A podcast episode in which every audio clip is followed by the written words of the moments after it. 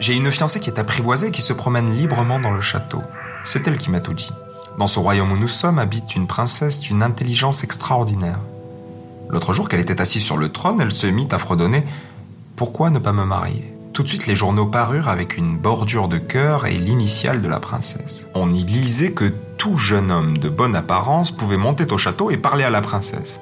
Et celui qui parlerait de façon que l'on comprenne tout de suite qu'il était bien à sa place dans un château, que celui enfin qui parlerait le mieux, la princesse le prendrait pour époux. Les gens accouraient. Quelle foule, quelle presse Mais sans succès le premier ni le second jour. Ils parlaient tous très facilement dans la rue, mais quand ils avaient dépassé les grilles du palais, ils étaient tous déconcertés.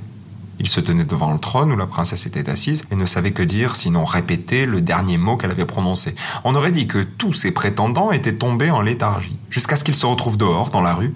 Alors ils retrouvaient la parole. Mais Kay, mon petit Kay, quand m'en parleras-tu? Était-il parmi tous ces gens-là? Patience, patience, nous y sommes. Le troisième jour arriva un petit personnage sans cheval ni voiture. Il monta d'un pas décidé jusqu'au château. Ses yeux brillaient comme les tiens.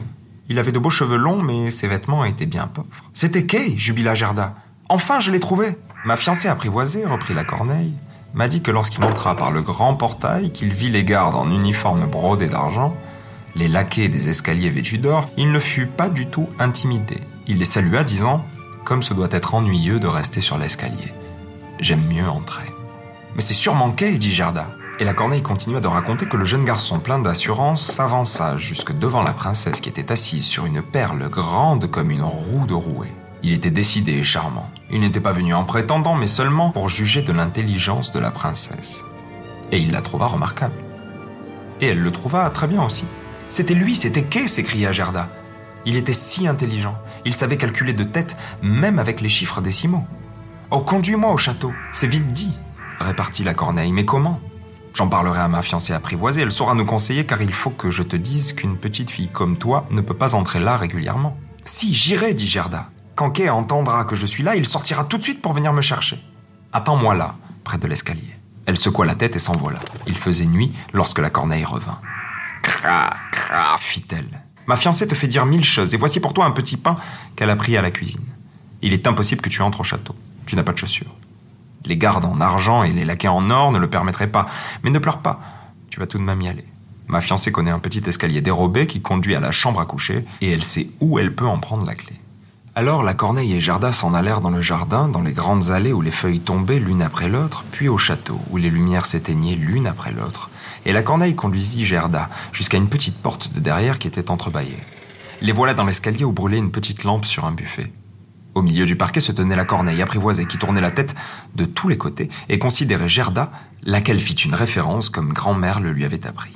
Mon fiancé m'a dit tant de bien de vous, ma petite demoiselle, dit la corneille apprivoisée. Du reste, votre curriculum vitae, comme on dit, est si touchant. Voulez-vous tenir la lampe? Je marcherai devant. Nous irons tout droit. Ici, nous ne rencontrerons personne. Ils entrèrent dans la première salle tendue de satin rose à grandes fleurs. Les salles se succédaient l'une plus belle que l'autre. On en était impressionné et ils arrivèrent à la chambre à coucher. Le plafond ressemblait à un grand palmier aux feuilles de verre précieux, et au milieu du parquet se trouvaient accrochés à une tige d'or deux lits qui ressemblaient à des lys. L'un était blanc et la princesse y était couchée, l'autre était rouge, et c'est dans celui-là que Gerda devait chercher le petit Kay. Elle écarta quelques pétales rouges et aperçut une nuque brune.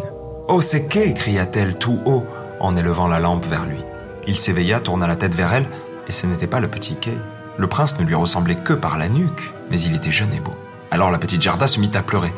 Elle raconta toute son histoire et ce que les corneilles avaient fait pour l'aider. Pauvre petite, s'exclamèrent le prince et la princesse. Ils louèrent grandement les corneilles, déclarant qu'ils n'étaient pas du tout fâchés, mais qu'elles ne devaient tout de même pas recommencer.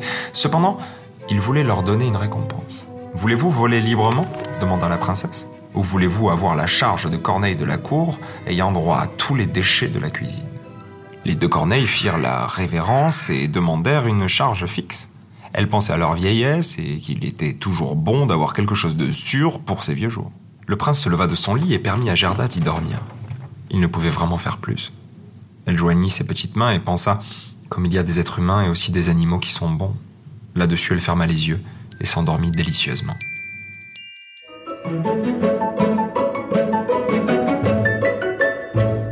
lendemain, on la vêtit de la tête aux pieds de soie et de velours. Elle fut invitée à rester au château et à couler des jours heureux, mais elle demanda seulement une petite voiture attelée d'un cheval et une paire de petites bottines.